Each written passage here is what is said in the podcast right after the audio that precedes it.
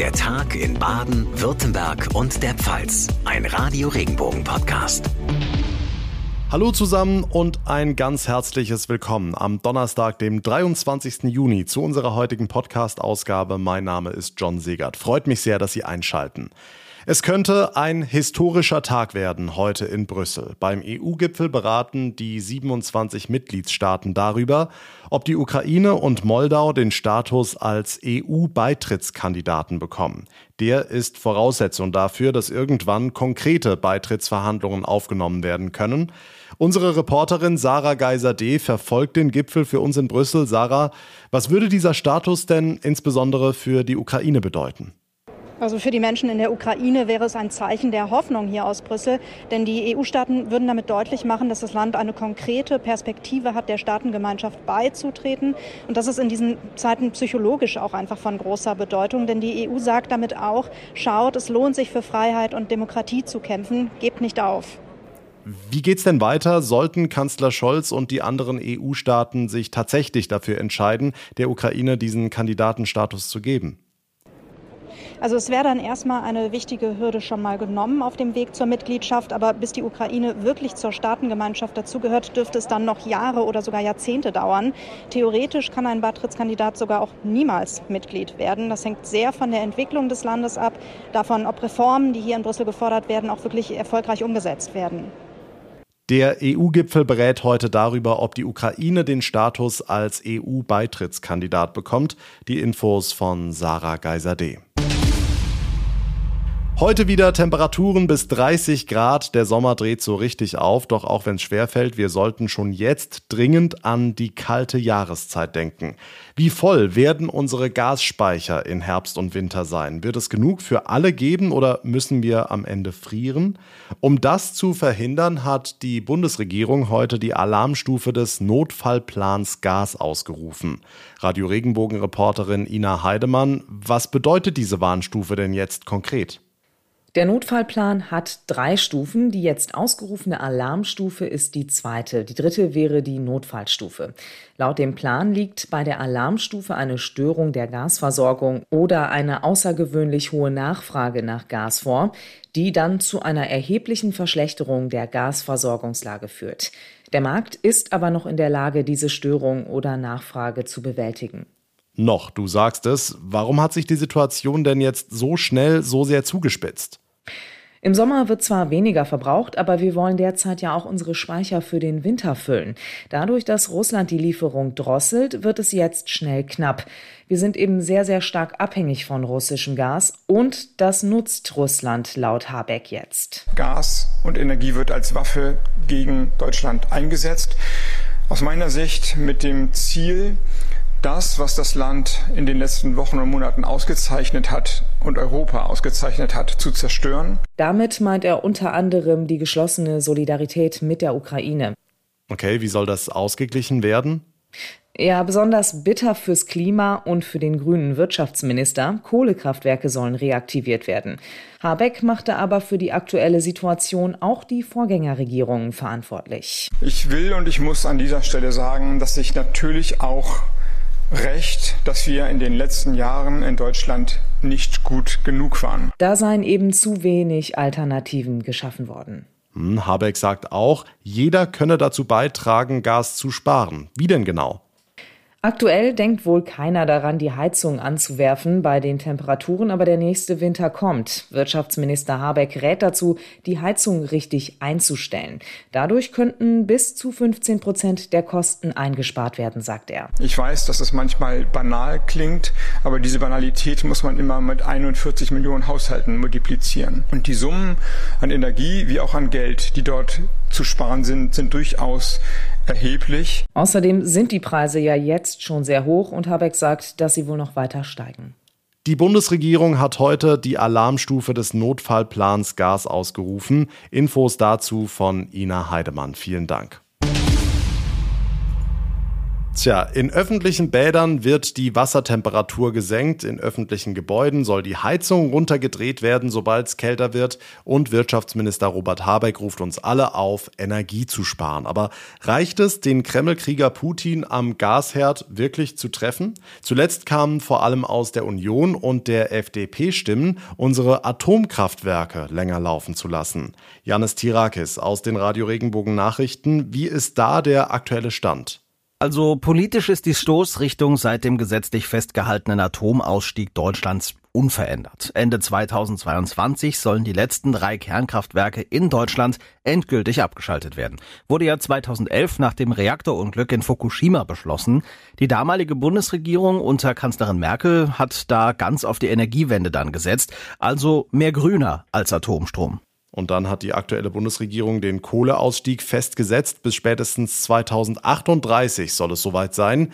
Jetzt, wo die Energie wegen des Krieges aber knapp werden könnte, schielen die ersten aber wieder auf unsere Atommeiler. Und drei von ihnen laufen ja aktuell noch, unter anderem auch Neckar-Westheim 2 in Baden-Württemberg hier bei uns.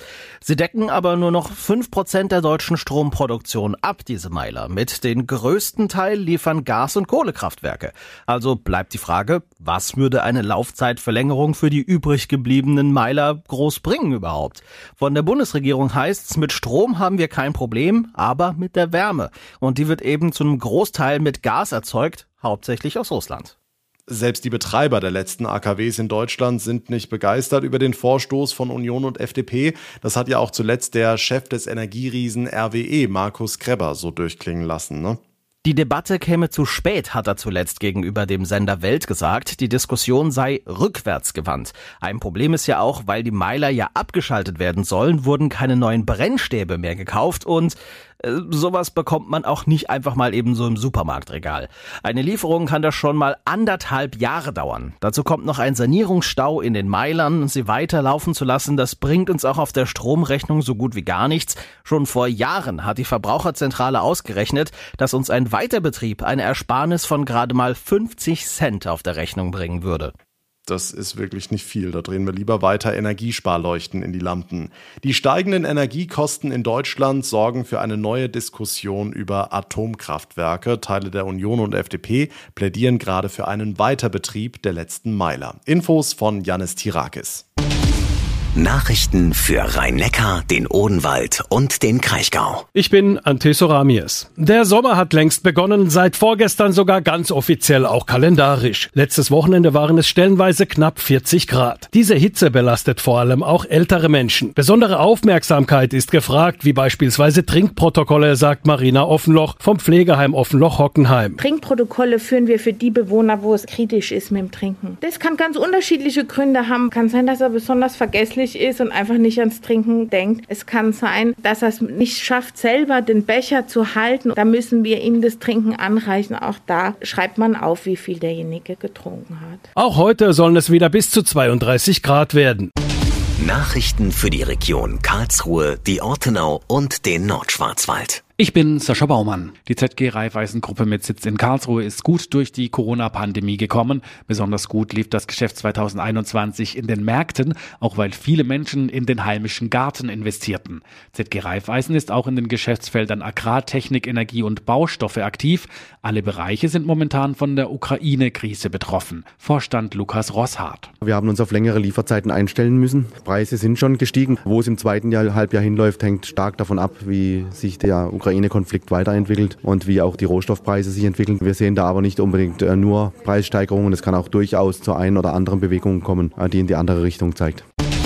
Nachrichten für den Breisgau, den Südschwarzwald und das Dreiländereck. Ich bin Tanja Burger. Um Ernteausfälle durch Frost zu kompensieren, kauft der badische Winzerkeller Breisach künftig Wein aus anderen Anbaugebieten dazu, zum Beispiel aus Rheinhessen. Damit will man für wirtschaftliche Stabilität sorgen, so Produktionsvorstand Christian Schätzle. Es geht nicht darum, dass wir jetzt alles ähm, in einen Topf werfen und in dem großen Kessel zusammenrühren und dem Verbraucher da dann was äh, zu abfüllen. Es geht auch gar nicht darum, dem Verbraucher was vorzugaukeln. Das Weinrecht äh, hat ganz klar definierte Bezeichnungsregeln. Die achten wir natürlich und wenn Baden auf dem Etikett steht, ist auch badischer Wein drin. Und wenn nicht badischer Wein in der Flasche ist, dann äh, steht das auch entsprechend auf dem Etikett. In diesem Jahr erwartet er eine gute durchschnittliche Ernte.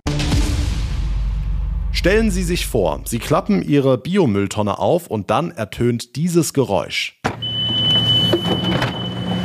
Diesen unangenehmen Ton schlagen Detektoren an, nämlich dann, wenn Dinge in der Biotonne drin sind, die da gar nicht reingehören. Und nicht nur das, die Tonne bleibt eiskalt am Straßenrand stehen, egal wie voll sie ist. Der Kreis Bergstraße testet diese Detektoren jetzt knapp ein Jahr. Der Geschäftsführer vom Zweckverband der Abfallwirtschaft, kurz ZAKB, Sascha Boxnick. Wir haben im Kreis Bergstraße 30.000 Tonnen. Dann wären das jedes Jahr 1,5 Millionen Euro Mehrkosten. Ähm, die auch gebührenrelevant wären. Und ähm, da haben wir an dem Punkt gesagt, da müssen wir jetzt auch organisatorisch was tun, technisch was tun, weil es ist nicht fair, weil die Mehrheit macht es richtig, aber die würden dann auch bestraft werden, wenn ähm, diese Maßnahme zu greifen wäre. Und ähm, da sind wir mittlerweile auf einem guten Weg. Denn aus Biomüll wird Kompost und Dünger für die Landwirtschaft. Deshalb, wenn anderes drin ist als Küchenabfälle und Grünschnitt, muss der Biomüll aufwendig sortiert werden. Und drin ist in der Biotonne so einiges. Man findet Joghurtbecher, man findet immens viel Kaffeekapseln, man findet zum Beispiel Gurkengläser, man findet Gartenscheren, man findet Spaten, wir hatten schon mal ein Kettenblatt von der Motorsäge drin. Wir hatten tatsächlich schon mal eine Propangasflasche, die noch zu drei Viertels gefüllt war drin. Also es ist jetzt auch nicht ganz ungefährlich und ähm, da stellt sich dann doch die Frage, wie kann man sowas in die Biotonne tun? Also das ist dann doch durchaus komisch. Vor allem Bewohner in Mehrfamilienhäusern nehmen es nicht immer so genau mit der Mülltrennung, so die Erfahrung der ZAKB.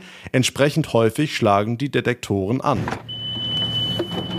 Die Tonne bleibt stehen, die Sonderentsorgung müssen die Bürger selber zahlen und offenbar scheint diese Maßnahme im Kreis Bergstraße zu fruchten. Mal sehen, wann andere Kreise diese Detektoren zum Einsatz bringen. Das war der Tag in Baden, Württemberg und der Pfalz für heute. Ich würde mich sehr freuen über Ihre Bewertung, zum Beispiel bei Apple Podcasts oder bei Spotify. Und wenn Sie unseren Podcast abonnieren, uns folgen. Das geht auf jeder Plattform und dann verpassen Sie keine Ausgabe mehr. Mein Name ist John Segert. Ich bedanke mich ganz herzlich für Ihre Aufmerksamkeit und Ihr Interesse. Wir hören uns morgen Nachmittag wieder. Bis dahin eine gute Zeit, einen schönen Abend und machen Sie es gut. Tschüss.